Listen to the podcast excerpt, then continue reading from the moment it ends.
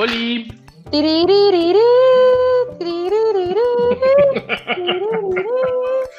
Ay, está sonando mi Nokia polifónico. el nuevo que, ajá, descargué mi nuevo al 29911.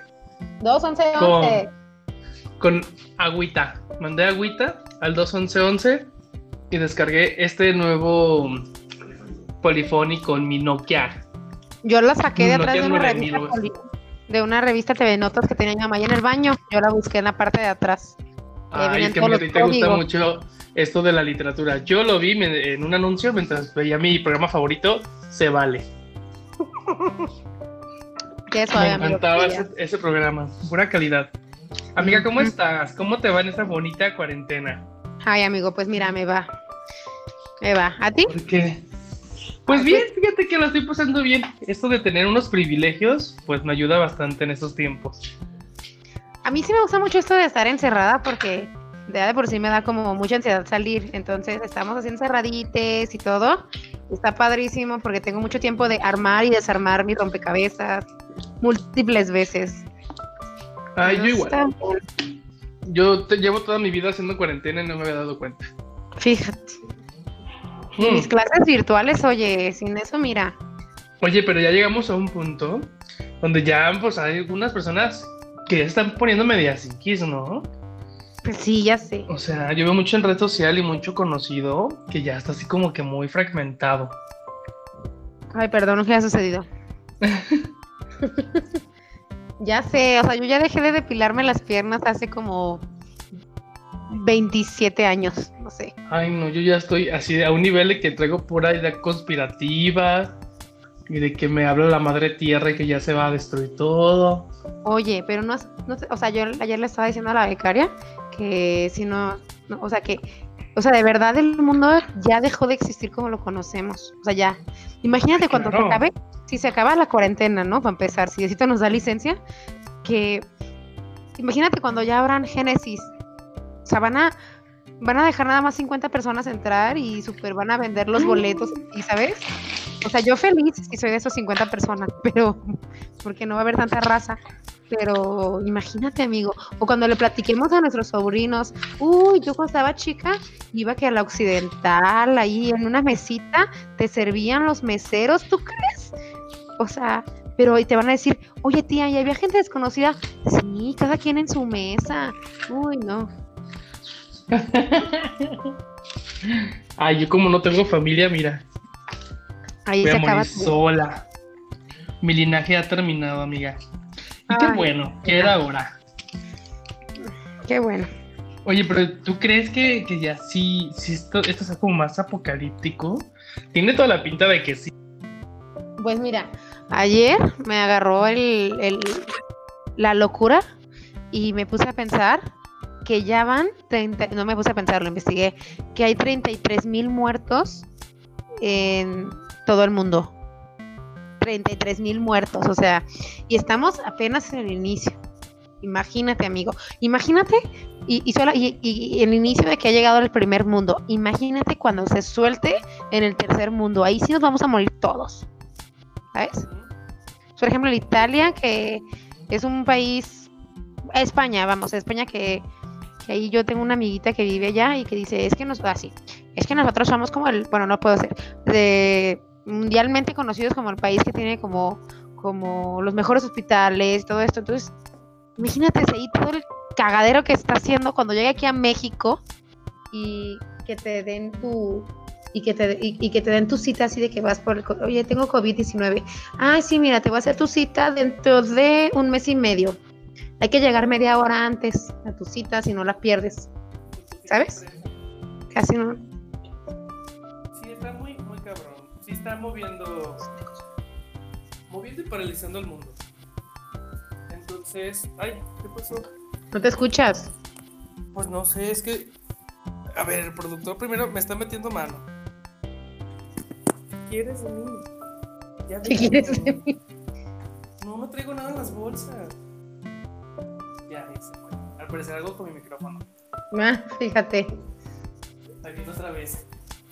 Es que te escuchas bien feo, amigo. Así, como si fueras Josué. Bueno. Ay. ¿Aló? ¿Sí? Hola, ¿con quién hablo? ¿Conmigo? Hola, amigo, ¿cómo estás? Ay, pues con mucha falla técnica. Fíjate. Eso me pasa por no haber tomado las optativas en la prepa de tecnología. Mm, ya sé. Bueno, bueno, ya qué te parece si comenzamos con las famosas. Mi parte favorita de toda la reverbera es cuando hablamos sobre las efemérides, porque pues evidenciamos de una manera muy, muy estricta, ¿no? Los que fuimos a la primaria a aprender y los que fueron a hacer otakus. Yo fui la segunda. Obviamente, amigo, no había duda. Que tenían un amigo llamado Miguel, solo uno. Ay, eso dice la Ivonne, bien resentida. Es más, yo la voy a balconear. La Ivonne fue mi primera novia en mi vida heterosexual, o sea, muy corta. Y me terminó porque un día se echó un pedo y me reí de ella. Yo pensé que ese resentimiento ya lo había olvidado, perdonado. ya me habías contado eso es lo peor. Sí, es que fue real. ya resulta que nomás tenía un amiguito en la primaria y ya se olvidó que éramos hasta novios. Fíjate cómo es el estar resentido. Bueno, a ver, platícame las Pero efemérides. bueno, ahí van las efemérides. Por cierto, esta semana, bueno, el episodio de hoy, eh, vamos a hablar de la otra parte de noticias de la, de la semana- última semana de febrero. el, el episodio que salió el sábado. Sí. Entonces, vamos a continuar con esta semana. Y que A ver. seguimos cada uno en sus casitas grabando a la distancia y que pues por eso es un poquito más complicada la dinámica. Claro, porque yo. mm, mm, mm, Porque yo yo no estoy sentado en la cocina con la computadora enfrente y siento como sola. Así, de- así como, como personaje de Sex and the City escribiendo en la laptop con una copa en la mano y hablándole a nadie. Así me siento, amiga. Fíjate. Pero tú no le sabes a esto de la computadora. Yo no, fíjate. Por eso no me suben de puesto, porque pues no, no le sé a la computadora. Ay, A ver, amiga, qué bueno que lo de ser mujer ya no es pretexto. Ahí va. Ahí te va la primera. Efeméride. ¿Cuál será el pretexto del siguiente año? Échale. De los- del 25 de febrero. Ahí te va. Espérate, ya sé, porque no tienes COVID-19. Imagínate. O porque sí. Hay que hacer una quiniela de cuál será el siguiente pretexto del siguiente año. A ver, échale pues, la primera efeméride. No, es que va del 26, yo me acuerdo. El 26 de febrero. Eh, en 1815, Napoleón Bonaparte se escapa de Elba, una isla frente a la costa de Italia, donde se había exiliado tras la firma del Tratado de Fontainebleau un año atrás. Sí. Ahora, hoy en día, fue uno de los países más afectados por el coronavirus. Fíjate.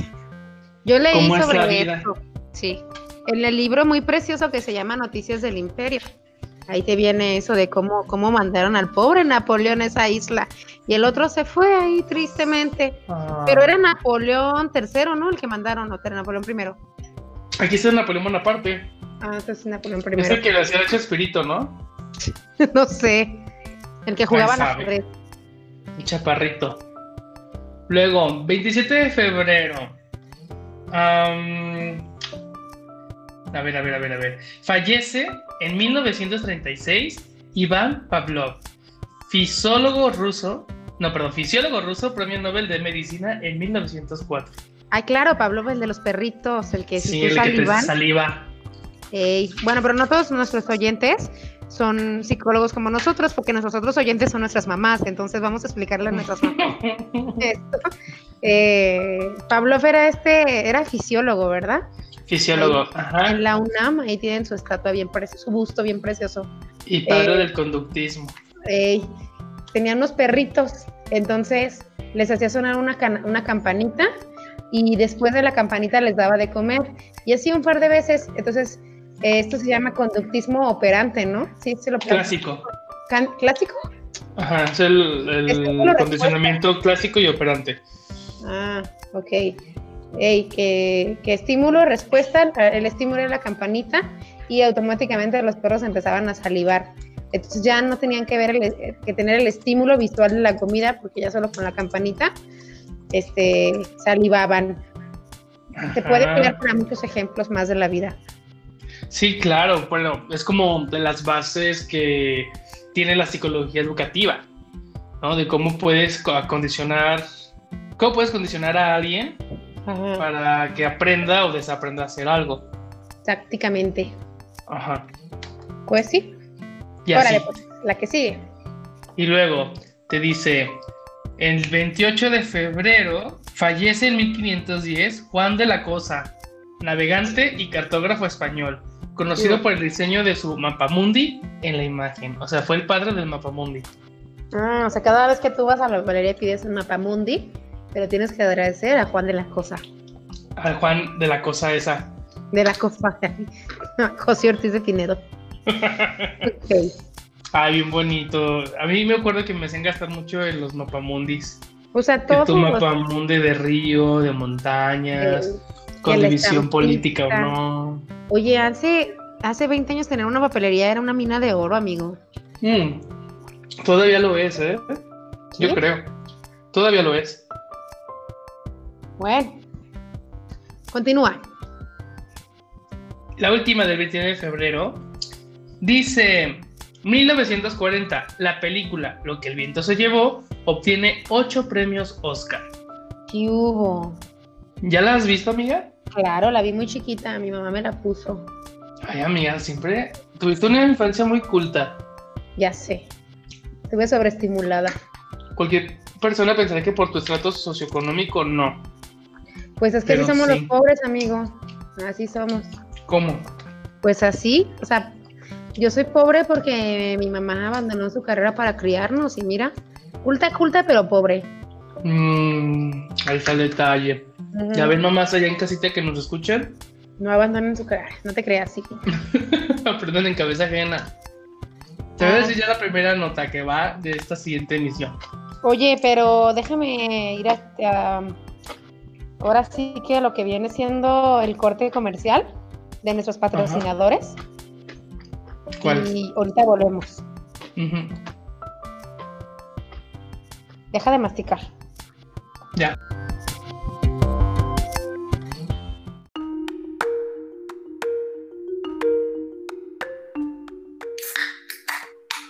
¡Ay, qué gusto! Después de este corte de nuestros patrocinadores, volvemos. Como se pueden ver, no tenemos patrocinadores. ¿Qué ganas de tener alguno? Pero sí, muchas ganas de tener uno. Sí, esas bebidas refrescantes no se compran solas. No que no. Fíjate que qué bueno que en la cuarentena no subió el alcohol. Se mantuvo. Ya sé. De hecho, hasta hubo ofertas. Bien curioso. ¿A poco? Sí, bueno, por ejemplo, en vino tinto hay mucha promoción, ¿eh? Del italiano sobre todo. Y hubo. ya entendí. Ya ve, chistes culto.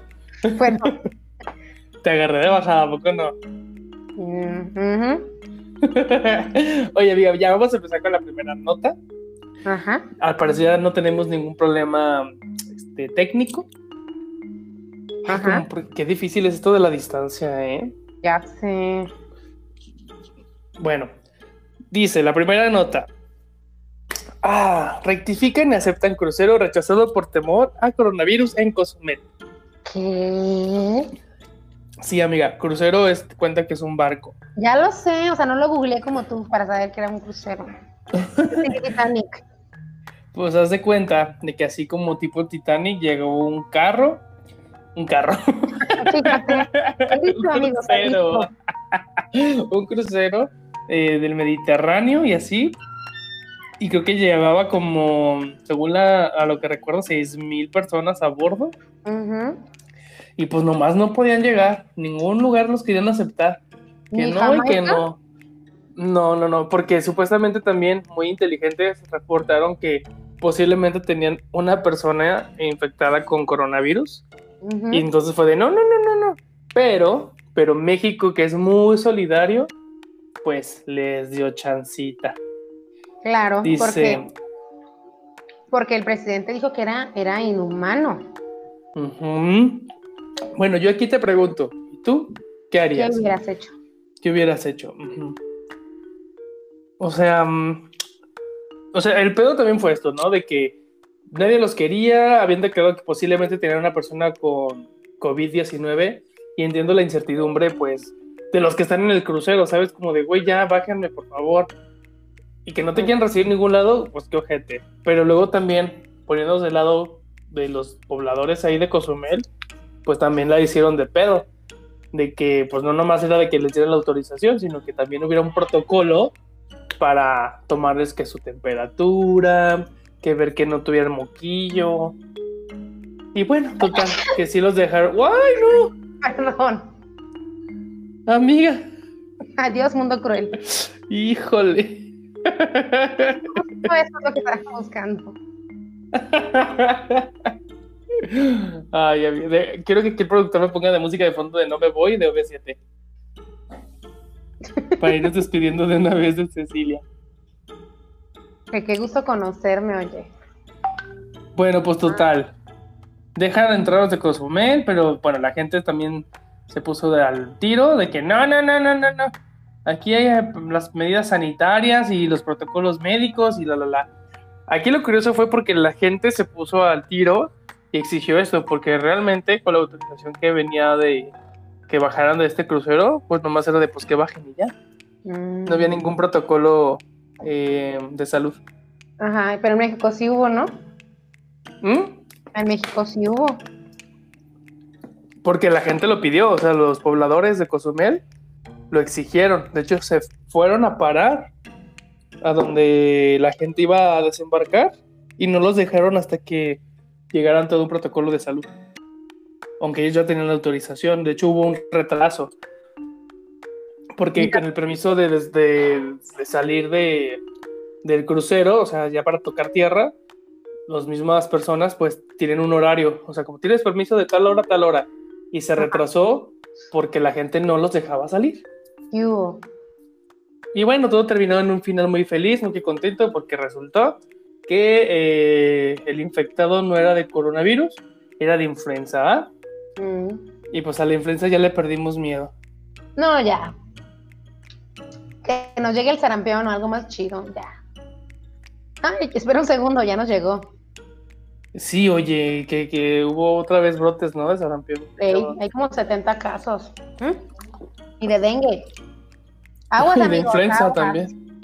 Aguas, de los que estaban preocupados por el coronavirus, ahí viene el dengue y ese está más peor. Ay, también de esa otra enfermedad que da este, de transmisión sexual, que es muy silenciosa y también te da meningitis. Sífilis. ¿Cuál? Ah, ¿A Aguas, poco? porque también, ajá, que los índices de sífilis están por los cielos. híjole. Bueno, a lo mejor ya bajan, ¿verdad? Porque pues ya casi nadie se está dando ni abrazos ni balazos. Bendito Dios. Ay, Dios. Por algo hace las cosas. Es que los tiempos de Dios Son, son perfectos. perfectos. Por algo hace las cosas. Él aprieta, pero no. Pero no ahorca. ahorca. Ujú. Y bueno, amiga, esa fue la primera nota. Oye, Luego, eh, ¿y en qué país no prohibieron la, la cerveza Corona? ¿Un país, no? en Estados Unidos. Ay, no es cierto, ¿a poco? Sí. bueno, es que hay una nota también de esta misma semana donde bajan ventas y prestigio de marca de Corona por el coronavirus. En las últimas semanas ha habido un aumento de búsquedas en internet para Corona Cerveza Virus. O sea, imagínate, hay gente que también su apellido, su nombre se lo cambió coronavirus. A ese nivel llegamos. Ujú, ujú. Ya casi me lo puedo cambiar otra vez, ¿ok? Ya casi pasan dos meses. Oye, ahora sí que cuarentena con tu nombre. Y con razón mis amigos bajaron como de 1500 a 1300. Mm, fíjate. Esta vez no fue por Twitter. Bueno, pues esto pasó en Estados Unidos. Dice, la fabricante de la cerveza Corona, la multinacional belga eh, Anheuser-Busch InBev, espero haberlo pronunciado bien, está sufriendo los efectos del coronavirus. Sus ventas en la marca en China han bajado dos- 285 millones de dólares. Ay, bien mucho. Debido Ay. al declive en la demanda. Mientras que una encuesta en Estados Unidos revela que el 38% de los cerveceros no la compraría bajo ninguna circunstancia por recordar la marca al virus chino.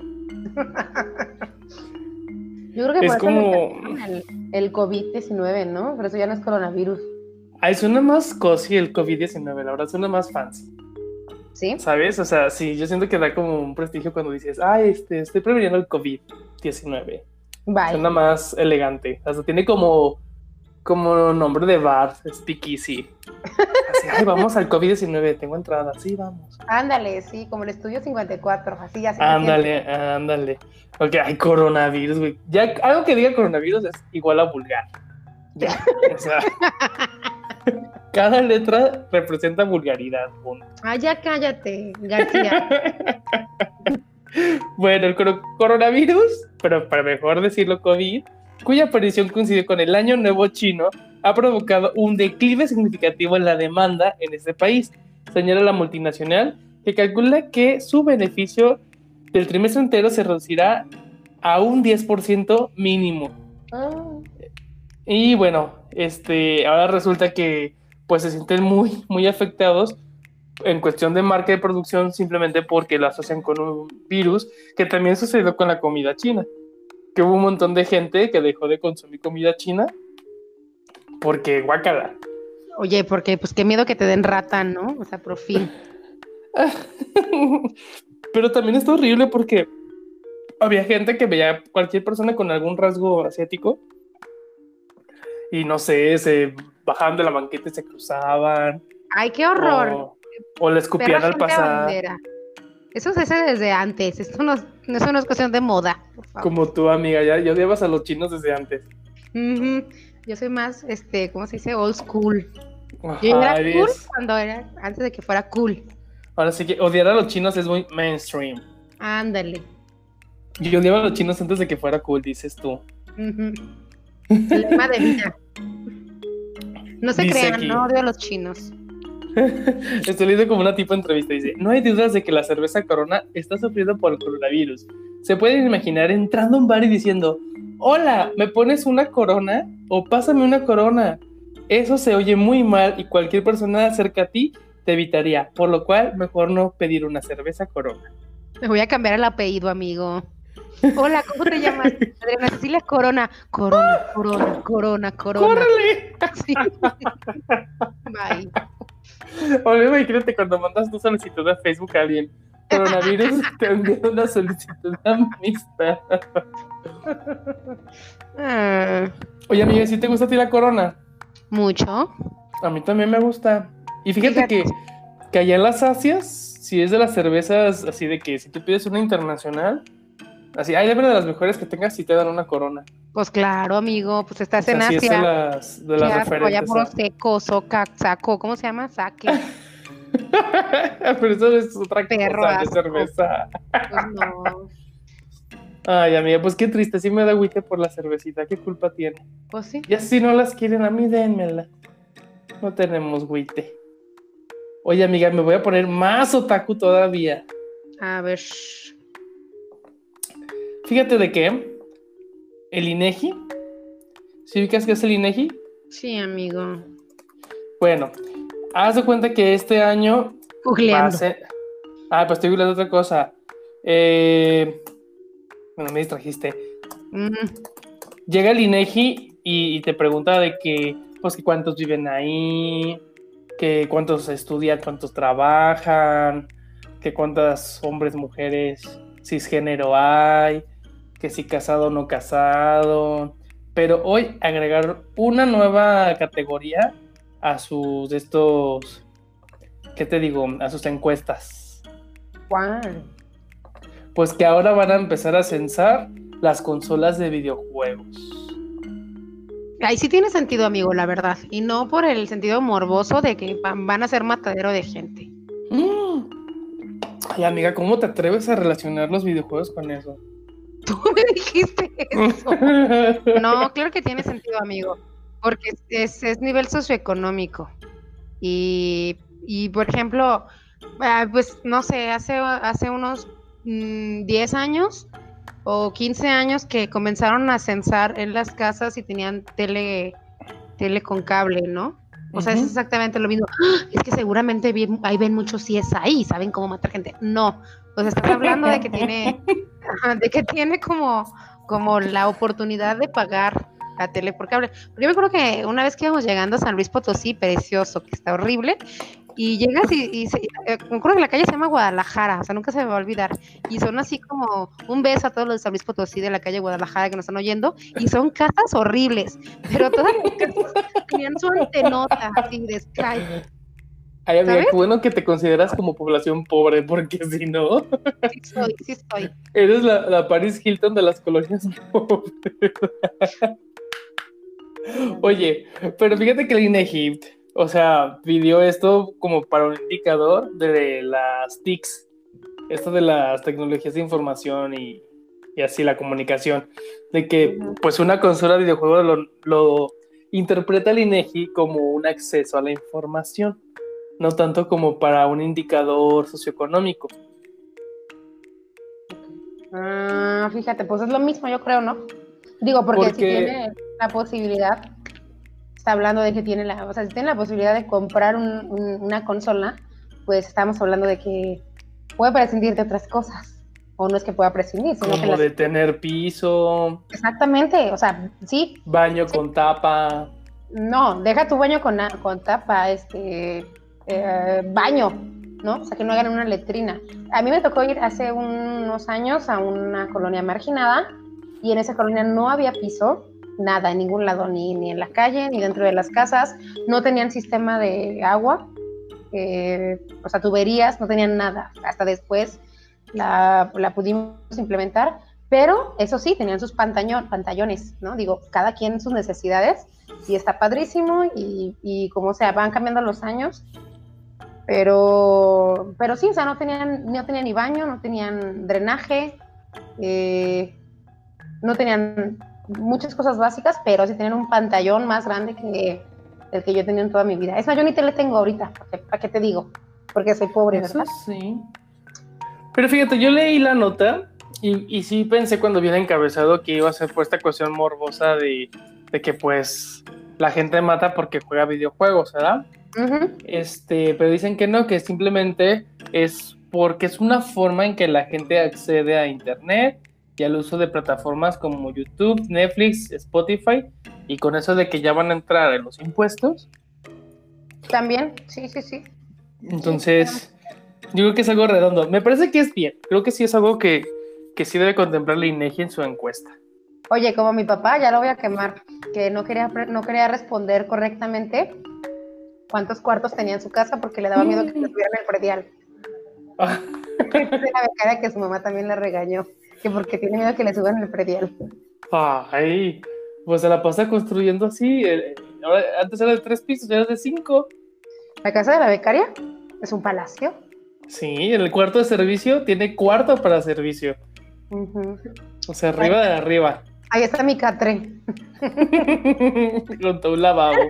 De hecho, el, el, el, el lavabo, es donde pones así tus manitas a lavar tu ropita con jabonzote, lo secas y ya lo usas así de, de mesita para maquillarte. ¿Cómo se llama? Oye, de buró. Ey, Me yo voy a tocado. contar algo. una vez fui a una fiesta y en esa y es un departamento precioso en la colonia americana y alguien dormía en ese cuarto y, y ahí donde, donde está el lavabo era, era su buró, o sea, lo adecuó para que fuera padrísimo. O sea, se me hace mucho, yo lo hubiera hecho.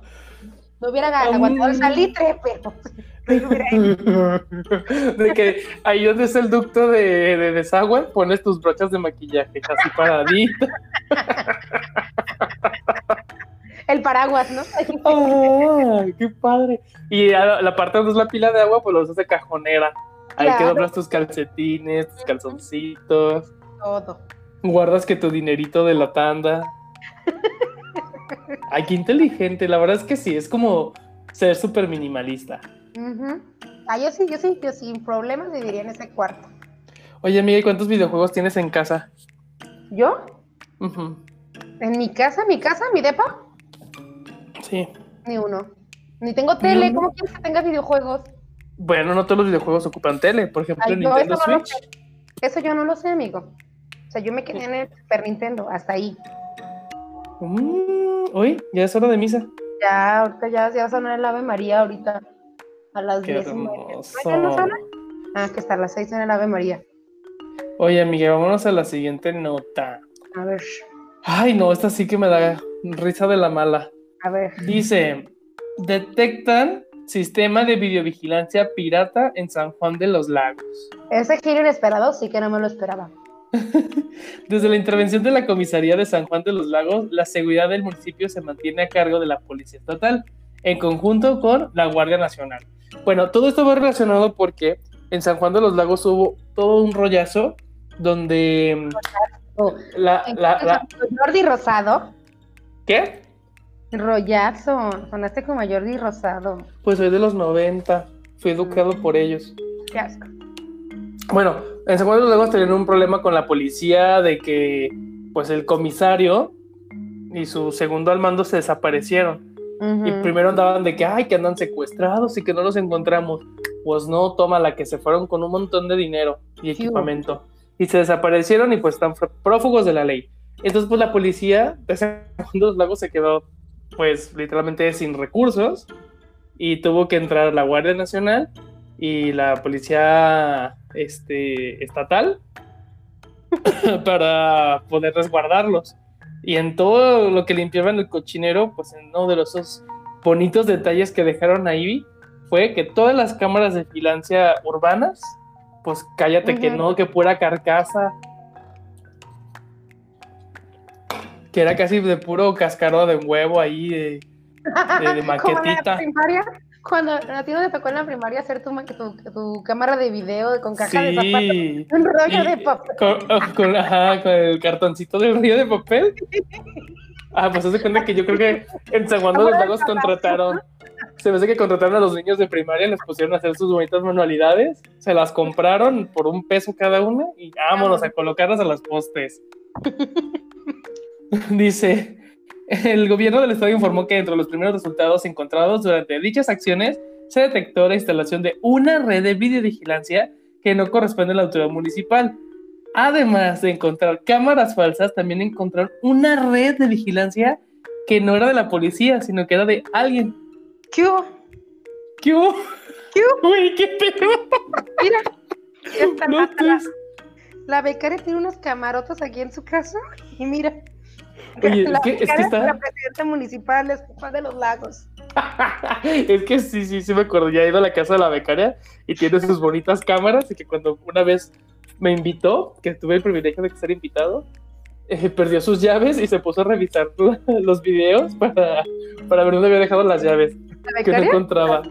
una vez invitó a sus amiguitas, de, así sus amiguitas, y que, que ¿cómo fue? A ver, tú cuéntalo. Es que una vez vinieron unas amigas y. A ver, antes que nada, y primero que todo, buenas Buenas noches. noches. Ay, Porque la que es buenas payasa noches. cae gorda. De Hay que ser damitas. una Disculpa, perdónenme.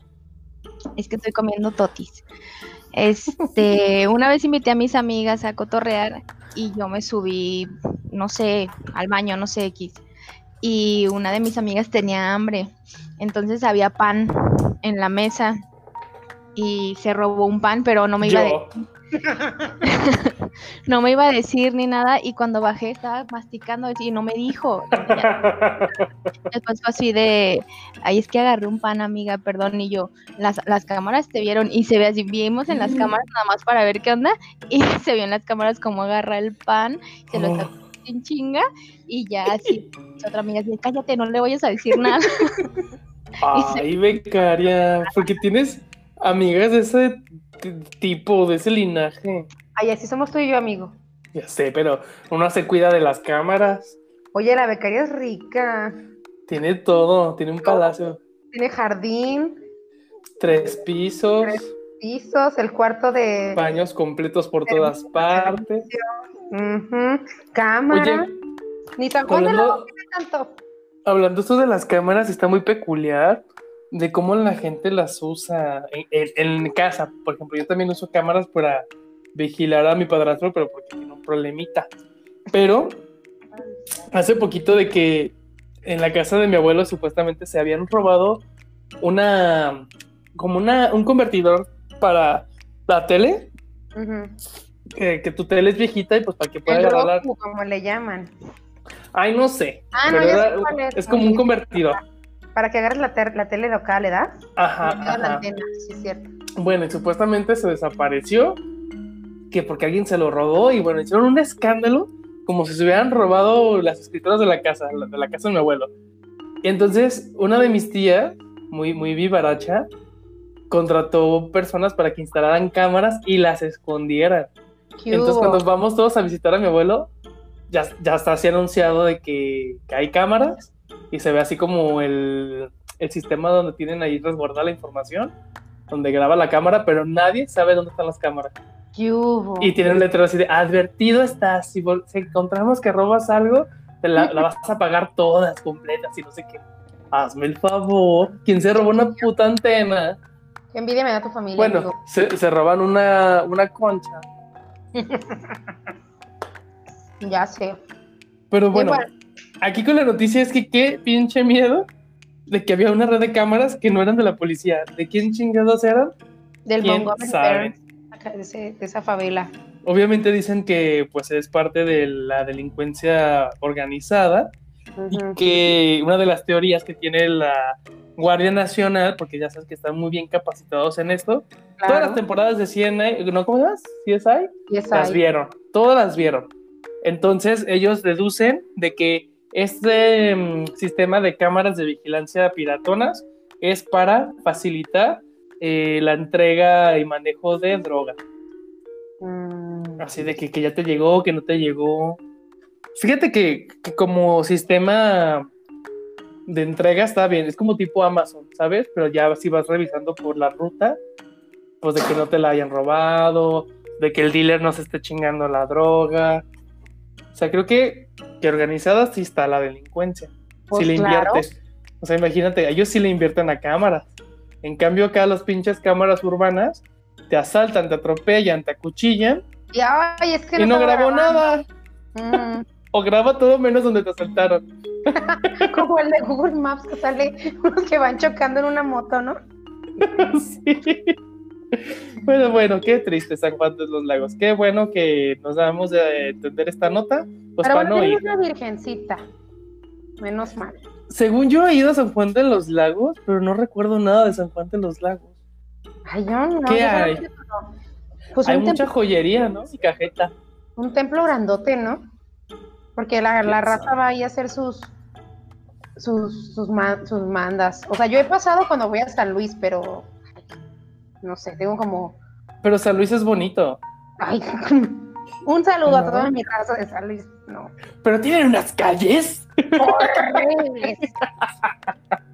Oye, no. Ay, pues quién sabe. Algo muy rico que tiene San Luis son sus enchiladas potosinas. Oye, qué rico. Ah, eso sí, la gastronomía local. Qué hermoso. Pero no, de ahí en más, para mí, San Juan, ¿qué? San Juan Pozol, Cozolí, ¿qué? Ah, San Juan. Ajá. Ojalá. No sé de qué hablas. No. San. De este lugar, se me fue el nombre. Fíjate, Ah, tan insignificante es. Ah, eso. Ay, este pueblucho, este. Ya va a ser para mí recordado como el lugar que tiene cámaras de vigilancia pirata. Ujú. Ya ni siquiera las enchiladas. Ay, bueno, amiga, vámonos con la siguiente nota, que está muy que triste. ¿Ubicas que es la FUCAM? De FUCAM. cáncer de F-U-C-A-M. Ajá. Es la Fundación de Cáncer de Mama. Bueno, pues la noticia en esta última semana de febrero fue que el gobierno federal corta apoyo a la FUCAM. Eh, Andrés Manuel López Obrador, alias tu presidente, confirma la cancelación de todos los contratos de subrogación en el sector salud en México. O sea, a nivel nacional. Y bueno, FUCAM es una organización privada que recibía dinero público para su financiamiento, algo Ajá. que no se considera lo más eficiente ni transparente según el gobierno federal, por lo cual se decidió eh, dejar de entregarle recursos. Es que, Entonces, dice que sin embargo va a continuar el apoyo a los casos en tratamiento. ajá, pero es que, es que FUCAM era parte del Seguro Popular, ¿no? Ajá, dice, ajá, que el financiamiento, financiamiento era por parte del Seguro Popular. Es decir, que de los impuestos que todos pagamos, dependía esta fundación. Pero si se mete en la Insabi ahora, puede seguir funcionando, ¿no? No te sé. Digo, porque, porque lo que desapareció fue el Seguro Popular. Desaparece el Seguro Popular y desaparecen todos los apoyos a todas las, las fundaciones que, que- que ayudaban.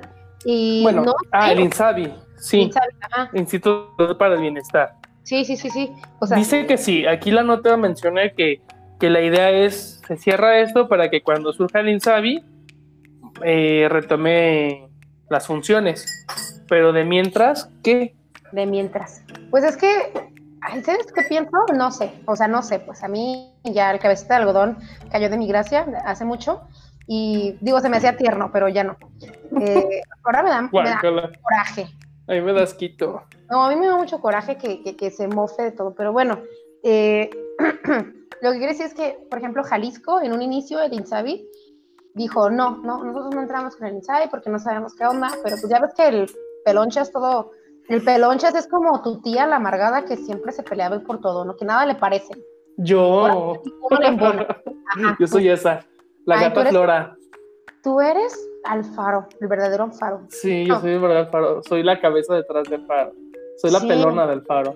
Fíjate, yo, yo sabía que esa pelona se me hacía conocida. Entonces, El mismo yo- cuerpo y todo. Lo masculino también. muchas entidades veo que le están como dando la espalda a este mm, eh, es que como es- a este programa porque que, que Sabe. quieren ver qué- onda y así O- ok está chido que lo que digas ah espérate quiero ver qué onda pero tampoco se trata de que no dejes que entren esos recursos a la entidad porque mucha gente depende de esos recursos no dejas que entre y ya luego dices ah a ver qué están pasando aquí ¿por qué no me está llegando esto? ¿por qué no me está llegando lo otro? Entonces, es por ejemplo algo que pasó en Jalisco, porque en Jalisco hubo tanto desabasto porque el gobierno de, del Pelonchas, que ese nunca ha caído de migracia, eh, lo, lo cortó. Entonces, esta, la, la eh, no sabemos, yo no sé eh, cuántas mm, fugas tenían, cuántas personas estaban inscritas en el programa, personas ficticias y cuántas personas verdaderas, pues, X, pero lo que sí se, te- se tuvo que haber hecho es, y bueno, se está haciendo, ¿no? De que, de que las personas que están dentro del programa siguen teniendo su, su, su- pues ahora sí con su mesada, o no sé cómo decirlo, pero se corta a las, perso- a las personas que quieren entrar al programa, ¿no? Eso Sí. se me hace como... De como hecho, cuando esta noticia salió y también fue muy viralizada en redes sociales de cómo entrevistaban a las mujeres, pues con la incertidumbre, ¿no? De que qué Claro. iba a pasar y de que, pues realmente todo su tratamiento dependía de, de la FUCAM y algunas ya estaban por terminarlo, otras todavía dependientes de, al parecer que es como una vacuna y que pues les habían dicho pues de mientras no va a haber, así que si quieren este, ir pagándola y después les reponemos a ustedes ese dinero, pero Sí, que es algo, pero es súper carísimo, o sea, de que una vacuna creo que sale casi en 20 mil, 30 mil pesos. Ay, fuck. Y, y había una señora que decía, ¿yo de dónde voy a sacar ahorita 30 mil? Si soy madre soltera con mi hijo de 6 años y Pues mi mamá es mayor, sea. ¿y qué hago? No, y sí, o sea, sea como sea, no. Es un, era un, un recurso que tenían mujeres en su mayoría, ¿no? Porque también el cáncer de mama le, da a los hombres. Sí, pero entiendo esta cuestión administrativa que pues es fría, ¿no? Y debe ser fría más si estás haciendo un recorte y una limpieza. Pero sí da agüite, o sea, yo sé que es, si tú quieres mediático, así me da mucha cosa ver personas enfermas dependiendo de, de una circunstancia económica. Claro. ¿Sabes? O sea, como, ay, chingado, o sea, no es que no me quiera seguir mi tratamiento, no es que no crea en la medicina, o sea, como mucha otra gente que sabes que renuncia al tratamiento, que dicen, ay, no, pues yo mejor me voy a la acupuntura o al magnetismo chino porque es lo que me sirve. A los. O, ajá, o hay gente que dice, no, pues a mí el cáncer, la neta, es emocional. Yo todas las mañanas me levanto y digo, soy perfecta, soy hermosa, ya no tengo nada, mi cuerpo se va a autocurar. Ok, ok, ya esa es como tu, tu decisión, esa es tu idea y ok. Pero cuando es una mujer que dice, voy a echar a los kilos porque sí es muy difícil llevar un tratamiento así y que depende totalmente de esta fundación y que te digan, híjole, nos vamos a tardar a lo mejor un año en saber qué pasa con esto, pues es un año que tú ya no tienes. Es como, güey, no sé si voy a estar tres meses más, Exacto. ¿sabes? O sea, es como, ay, es, sí es algo que siento en el estómago muy, muy feo. Pero No, pues se, se entiende este proceso político y que yo no estoy a favor de AMLO para nada, Para mí es así como, ah, lo veo y me da hasta olor a neftalina, bien horrible. Este, pero sí lo entiendo también como la cuestión administrativa. Porque también he trabajado. Ay, sí, ya, ya es, ya es un señor así como muy perdido, muy deschavetado. Pero lo que sí es cierto, este, al menos en las organizaciones que he trabajado públicas, hay un chingo de aviadores. Chingos, chingos, chingos. Claro. O sea, de que Claro. gente que nomás está de nombre y van a recibir nómina y no están, ¿no? O sea, yo he llegado a tener jefes que nunca conocí en mi vida. Así, tal cual. de, ah, el, el maestro licenciado tal eh, es tu jefe en, el organigrama y las juntas nunca se presentaba, nunca estaba ahí, pero había eventos así de cortar listoncito o de inauguración o hasta de actos académicos y ahí estaban presentes. Entonces es como, qué culero, o sea, ojalá que sí les den cuello, sí dan ganitas, pero no sé si eso valga la pena el hecho de quitarle el tratamiento a personas tan vulnerables en salud. No sé, Pues sí. no sé, yo preferiría que sigan así de aviadores que, ay, pues que, que quitarle este, este apoyo a estas mujeres. Pues sí. Pues sí, Pues a la que sigue, pues. La que sigue, esta ya es un poquito más este, feliz para quitarnos malos sabores de boca y te va a encantar, amiga. A ver. López Obrador rechaza legalizar marihuana para su uso recreativo. Ándale. Ay, pues X. Bueno, ay, bueno, yo no voy a decir nombres, pero mi mamá tiene muchas ganas de probar la marihuana para sus dolores. Lo bueno es que le vamos a decir nombres. Ya sé. Pues mi mamá también. Mi mamá no con cuestión de dolores, sino tal vez hasta de relajación y de manera lúdica. O sea, lúdica es de que está estresada y antes de dormirse le gustaría probarla y así como que reírse un poquito de cualquier cosa, de que pasa la mosca y se caga de risa y ya, y olvidarse un rato de todas la- la- las cuestiones que la gobiernan en su día a día. Mm, qué lamentable. A mí sí me gusta la marihuana como Mira, una droga recreativa. sea, Y mira sí. que no soy fan, ¿eh? No es que la consuma. es que mira, sí, sí lo entiendo, sí lo entiendo que sí puede ser muy divertida y lo que sea, pero mientras eh, no esté legalizada, mientras sea un, eh, un negocio turbio, no la puede, o sea, no, no se puede legalizar para uso recreativo. O sea, primero es una cosa y luego es la otra. Porque, porque digamos, ah, bueno, está bien, se legaliza para, para uso medicinal, ok, va. Pero ¿cómo se va a legalizar para uso medicinal? Si, los gran, si las grandes, mm, voy a decir empresas, ¿no? Sabemos que no son empresas, que lo hacen, lo hacen bajo el agua, sin pagar impuestos, a costa de la de muchas personas. Y además, la, el narcotráfico tiene como eh, esta maravilla, vamos a decirlo maravilla, porque pues no lo es, es algo sarcástico, de que son los principales eh, en la trata de las personas, ¿no? Entonces, no se puede legalizar para ningún uso antes de que se legalice eh, su, su uso, vamos, ¿no? Si yo tengo una plantita en mi casa y la estoy cosechando y, y- y me echo mis, mis cigarritos antes de dormir, pues eso no hay ningún problema, ¿no? Porque no ando en la calle ahí drogándome, ¿no? ¿Me explico?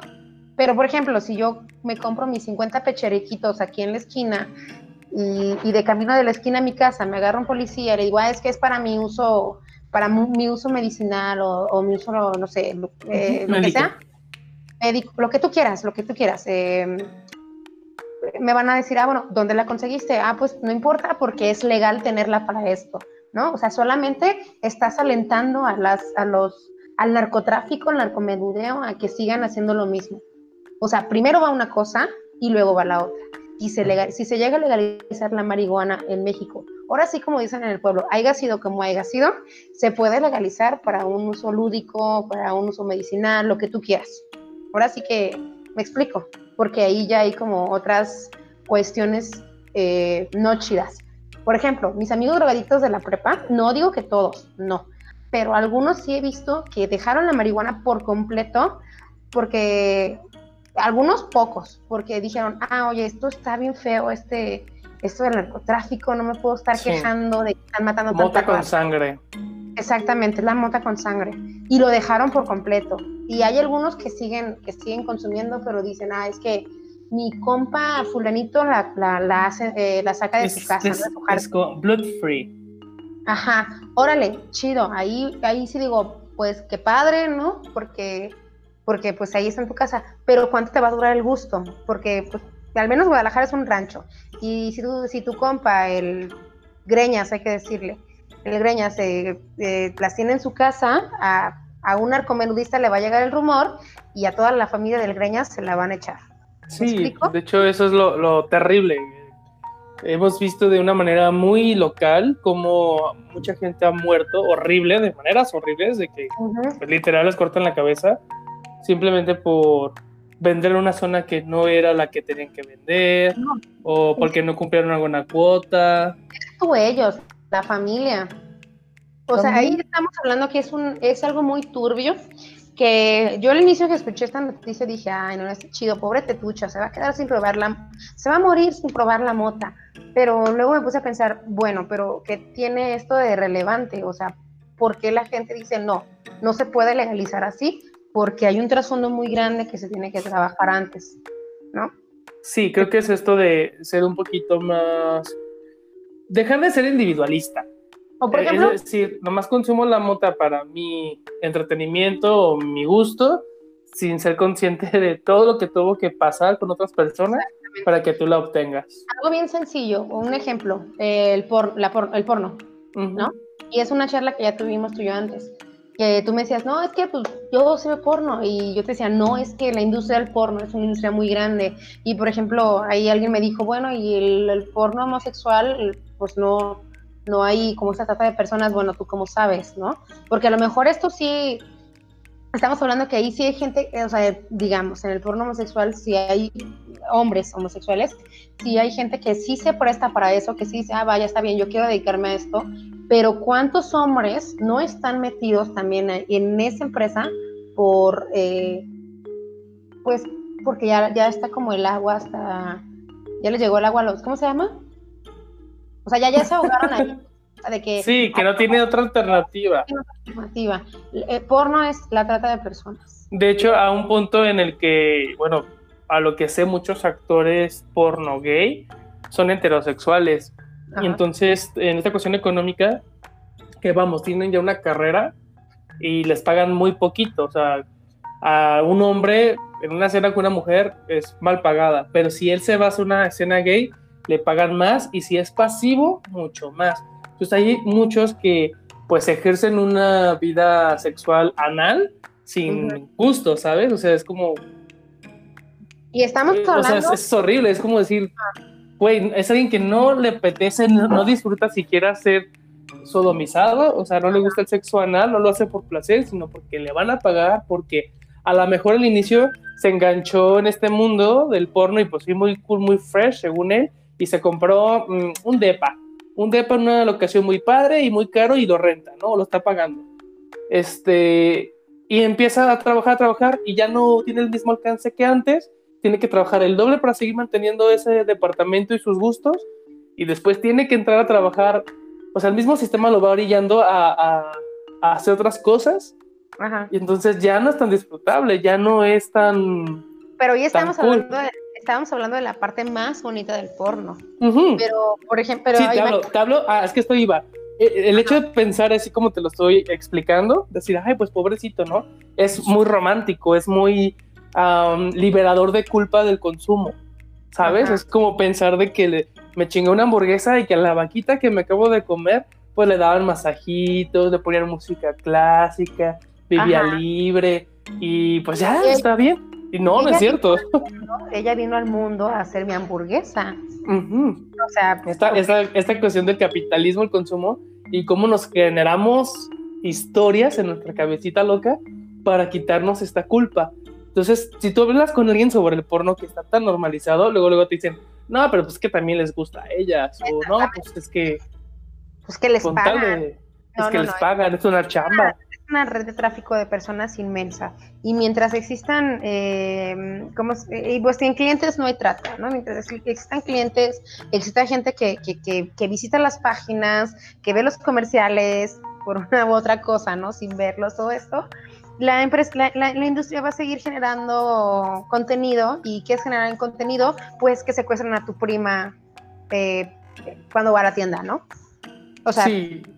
De hecho, una, una, persona que se queja de tener una conocida desaparecida, no me parece congruente que sea un, consum un consumidor de porno, porque es exactamente lo mismo, ¿no? A lo mejor tiene la, la, la, la fortuna de que, de que su prima, que, por decirlo así, ¿no? Por decirlo de una forma, que la secuestraron, no se fue a la industria del porno, se fue a la industria de, de la prostitución, o, se fue, o la mataron simplemente, o lo que sea, o está no sé, esperando una recompensa que, que, bueno, no te voy a decir que qué chido, pues, pero, pero dentro de todo este parámetro, pues qué fortuna, ¿no? Pero Mira, no... también eh, tenemos una línea de años donde a los hombres se nos ha educado con porno. Uh -huh. O sea, la verdad, siendo hombre que levante la mano el que no, fue instruido por algún tío o primo que le dieran una revista o película pornográfica. Claro. ¿Sabes? Hasta hay gente que tiene su colección y ya es el momento y que te pase esta colección. Hasta de padre a hijo suele pasar. A mí me llegó a pasar de, de, de, la secundaria que mi tío me dio mi primera película porno anal de mujeres, ¿no? Entonces era como, pues yo jotillo viendo Sailor Moon y llega un güey y me da esa película. Ajá, bueno, imagínate, a lo mejor en su idea de educación era, pues para que se le quite el ojoto le voy a enseñar lo que es eh, sodomizar mujeres eh, de una manera donde pues era forzarlas casi, casi. O sea, mucho de la educación del porno es esto, de forzar, eh, hacerlo doloroso, Ajá. o abusar, o ah, la, la, tipa borracha y yo abusé de ella, o incestó, ¿no? Eh, Oye, mi y prima y yo. Nivel, ¿no? O sea, va subiendo muchísimo.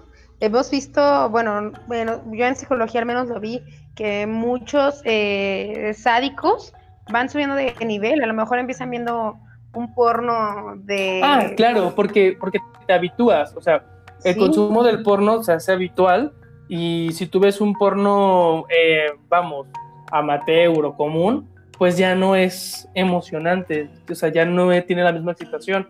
Entonces requieres, pues, otro tipo de cosas más intensas. Sí. Hay gente que incluso llega a un nivel, un nivel de filia donde tiene que recurrir a videos snuff o de sofilia para poder excitarse. O sea, porque el porno convencional ya no es suficiente. Exactamente, exactamente. Y esto genera un nuevo mercado negro de trata de personas y hasta de animales. Sí. Y eso es lo que, o sea, vol uh, volviendo un poquito al tema, al tema principal, eso es lo que te estaba diciendo. Esto es una industria.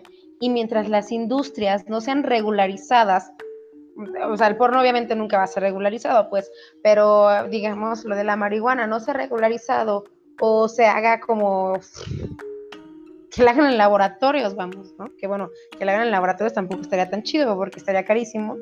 Eh, pero que le quiten como el monopolio a estos grandes capos, no se puede, no, no, o sea, no, no, no se puede legalizar. Es como si decimos, vamos a legalizar el porno para que los hombres se masturben. Es exactamente lo mismo. Ay, ¿cómo que van, cómo que no legalizaron el porno para que me masturbe? No, pues es que esto conlleva muchas cosas. O sea, la industria sigue siendo la misma, pero el fin que tú le des, tú puedes decir que es para que te masturbes o tú puedes decir para que tengas placer o lo que tú quieras, ¿no? O para que sigas alimentando tus filas extrañas. Pero mientras Ahora, no se en la raíz, no se puede regular completamente.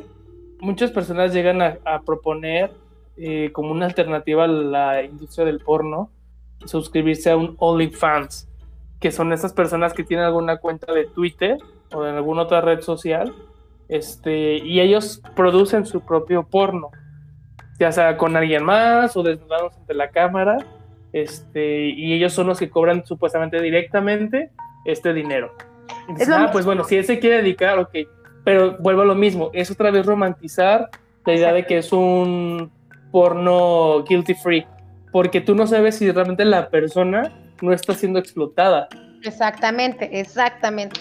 O, o sea, de que le están diciendo, tienes que producirme tantos videos y de eso va a venir una comisión para mí. Y si no, pues ¿con qué te pueden amenazar, güey? Pues hasta de correrte de la casa, exhibirte en otra cosa, inculparte en alguna pues no sé, es un crimen. O, sea, matarte. Fácil, ¿no? Pueden tener su cuenta esta, pero no sabes cuántas, o sea, si las personas con las que está interactuando son personas que están, eh, eh, que es un acto consensuado, ¿no? A lo mejor eh, tú, yo vecina, me voy con mi vecino que me gusta, no sé, y, a los tres días estoy en Twitter y ni cuenta me di, ¿sabes? O sea, no, no, no se puede regularizar algo así. Al menos no ahorita. Y, no me gusta decir no se puede, no me gusta ser tajante. Pero en este caso, en esto que es tan ilícito porque transgrede los, de, los derechos de otras personas, en esto pues ya no se puede. El problema es que te, eh, no es el problema. La tarea, la tarea que tenemos que aprender es cómo erotizarnos y cómo sexualizarnos sin eh, acudir a cuestiones de violencia o de abuso. Es decir, se sexualizó la violencia y el abuso. Pero ¿sabes por qué? Lo tomó como algo erótico. Sí, ¿y sabes por qué? Porque nos falta educación sexual integral. O sea, la ESI, por ejemplo, que hace unos años entró súper fuerte aquí a México y que los Provida decían, no, ¿cómo le van a enseñar a mi criatura? Perdón, perdón, pero si a su criatura desde la primaria le enseñamos que no está mal erotizarse, que no es pecado, sentir cosas y que lo puede manejar de la mejor manera, no va a andar eh, a los 16 años en una fiesta obligando a una chavita a que haga cosas que la chava no sabe decir que no. Porque toda la perra vida le enseñaron a decir, sí, sí, está bien, sí, yo lo hago, sí, no te preocupes. ¿Me explico? Sabes, además de, de esta cuestión del mundo del porno, y a lo mejor me voy a extender un poquito más, pero me, me parece que es también muy hilado mencionarlo, eh, ir a un table. No ah. entiendo. ¿Cómo por? La verdad no. Yo entiendo que mi cabecita J pues no lo entiende, pero ay, se me hace así como raro ir a un lugar a tomarte chelas y ver cómo una mujer está pues bailando. Está terrible. Y, es y cómo, cómo te puedes excitar así. Es como es tal cual una explotación cabrona, es un zoológico de personas. Sí, sí, es que ese producto, ese producto. Y te voy a decir una cosa, que por ejemplo, hay muchos, había, bueno, no sé, tengo años que no salgo de antro, pero había muchos, a mí me gustaba mucho ir a los antros gays por la música, pero llegó un punto en que ir a un antro gay era lo mismo que ir a, un table, ¿no? Sí, que veías al chavo en tanguita bailando, uy, qué padre. ese conflicto ahorita. Ajá, veías a la chava en, en en tanguita y en un brazo súper chiquito y bailando, y las, y las chavas gritándole así como mamacita, tomándole video, subiendo los estados de WhatsApp, bueno, yo ahorita los veo, ¿no? Los estados de WhatsApp, y digo, o sea, ¿what?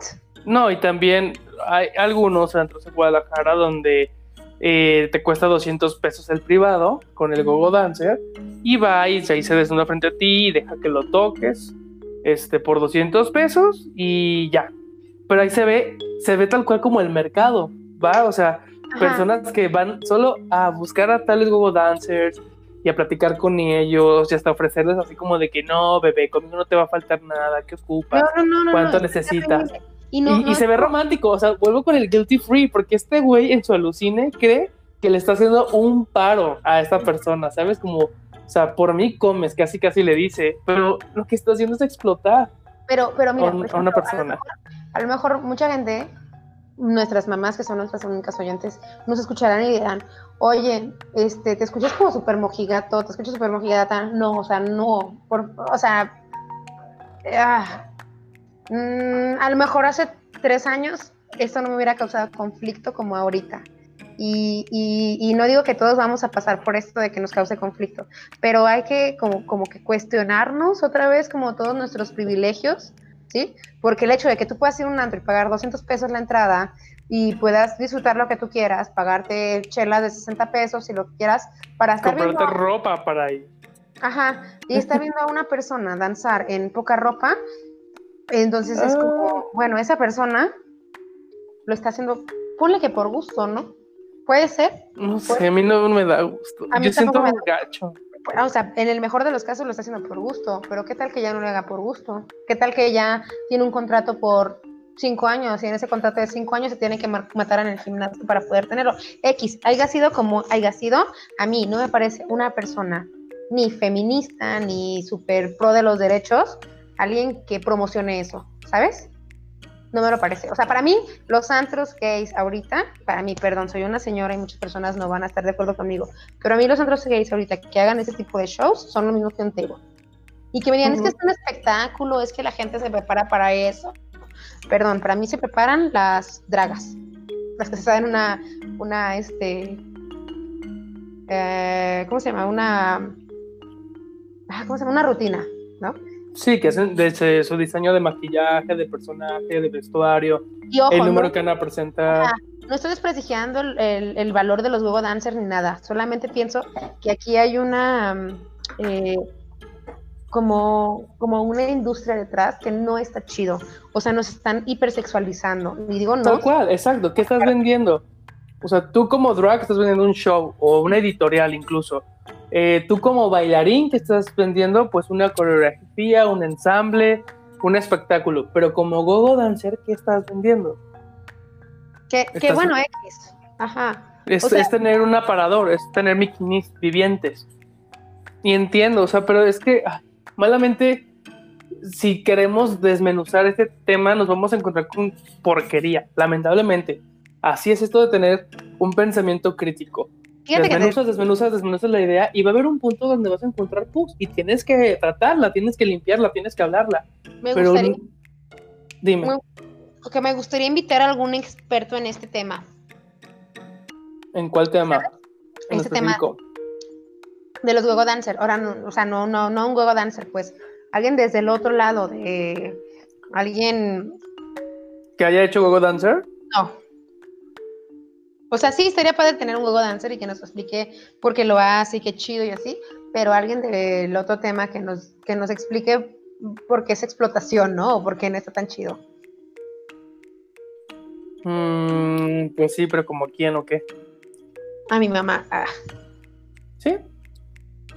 Pues hay que ver, hay que buscar. O sea, la verdad es que también ir a estos lugares vas encontrando este tipo de personas que es una mezcla, ¿no? Gente que le vale madre y no le importa y va a seguir consumiendo. O hay gente que pues conoce esta nueva parte y dice, ay, no, como que, ¿por qué está así? Como tú, pues, que te Ajá. encuentras con esto y es como de, oh, mm, creo que me incomoda. A mí Ay, también me por incomoda esto. O sea, me- no me incomoda verlos bailar y demás, pero ya cuando veo que están así como negociando el privado y que, que gente sea como de, güey, préstame 20 pesos para ajustar mis 200 para un privado de 5 minutos y verlo encuadrado, es como, mm, Pues, no sé, es como... Ahí tenemos que, que, que, que cuestionarnos eh, todo, ¿no? Un chorro.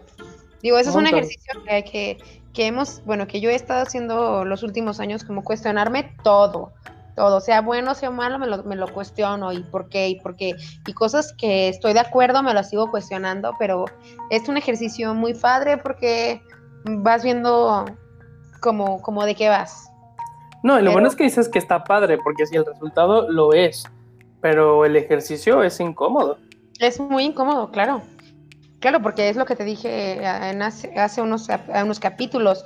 En todo este cuestionamiento yo me encontré a mí misma de hace cinco o seis años siendo súper machista, ¿no? Haciendo comentarios súper misóginos.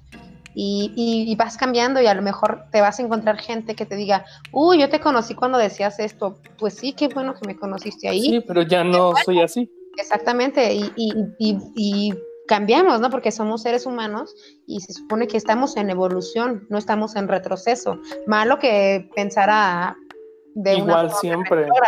o, o igual peor, ¿no? Igual. Que sí pasa, y fíjate que lo veo muy acercado a la generación de los boomers, que tienen esta ide- idea de que yo así nací, así fui y siempre voy a seguir haciendo así.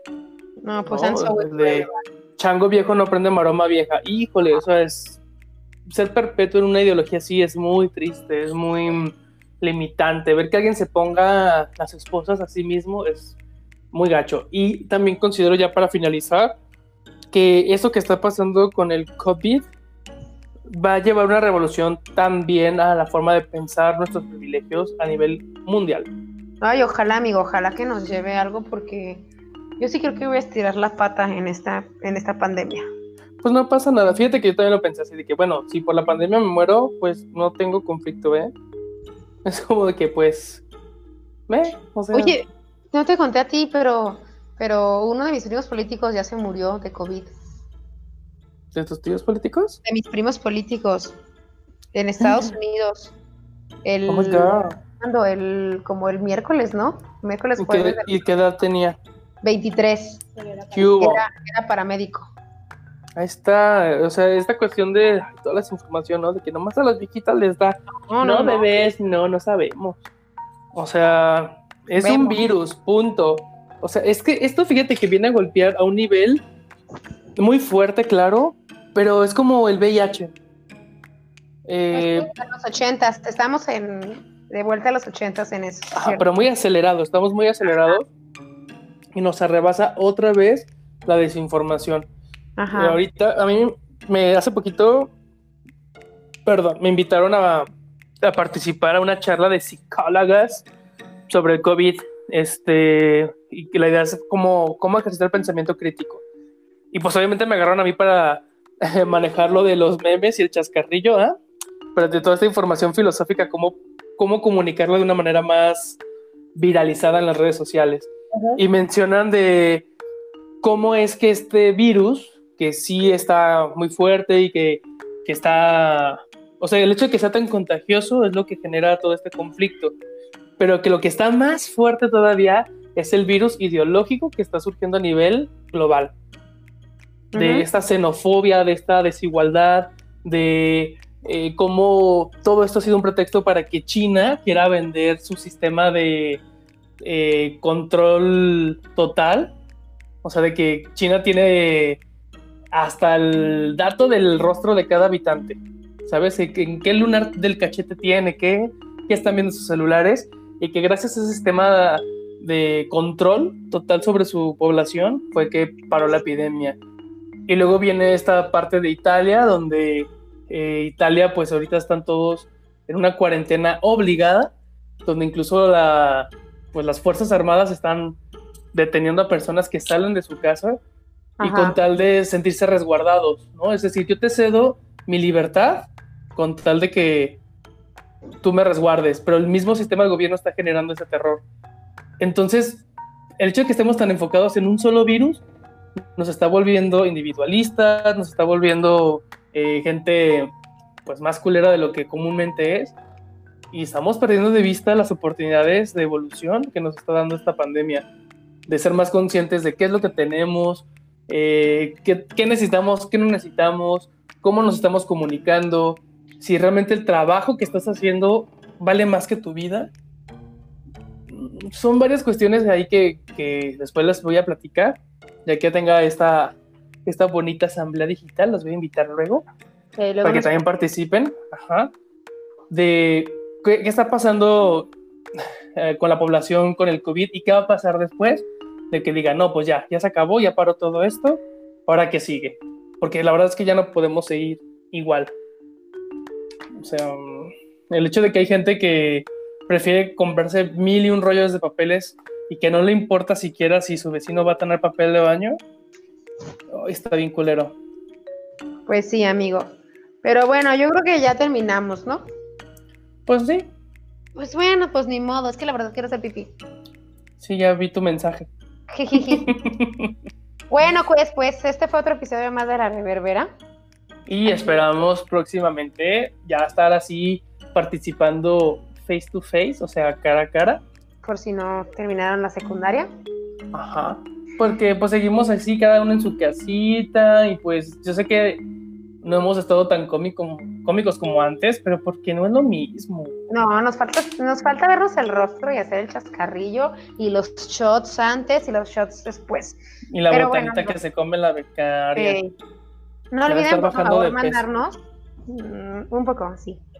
No olviden, por favor, mandarnos sus saludos en la tipo Messenger de la Reverbera. En el mío ni el de Josué no, porque no los vemos, pero sí en el de Reverbera sí próximamente. Eh, vamos a tener episodio los martes y los sábados en adelante, porque pues somos desquacerados y sabemos que tienen que hacer mucho que hacer. Y pues nada, mándenos sus saludos. eh, si quieren participar próximamente en la reverbera vía remota, nos pueden mandar un mensajito. O si también tienen así preguntas.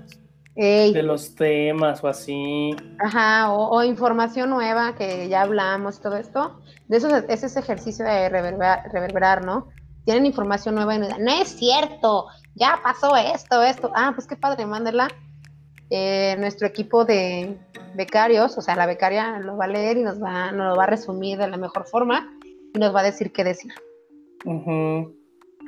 Y pues bueno, y nosotros ya nos despedimos. Yo soy Josué Narciso, así estoy en todas mis tipos de redes sociales. Yo soy Adriana Cecilia Coronavirus en Facebook, Frida Nipple en. Twitter. y bueno, y esto fue La Reverbera. ¿Ven? Y Y, eso bueno. no sale bien. Ay, amiga, es que no te veo el rostro, no nos podemos coordinar. Ya sé. Pues bueno, Bueno. tengo mucha Bueno, amiga, cuídate. Ay, el dengue. amigo, cállate, que a mí ya tercera vez que me dé, me muero. Ay, amiga, tú siempre viviendo al límite. Ya sé. Bueno, pues, chau. Bye. Bye.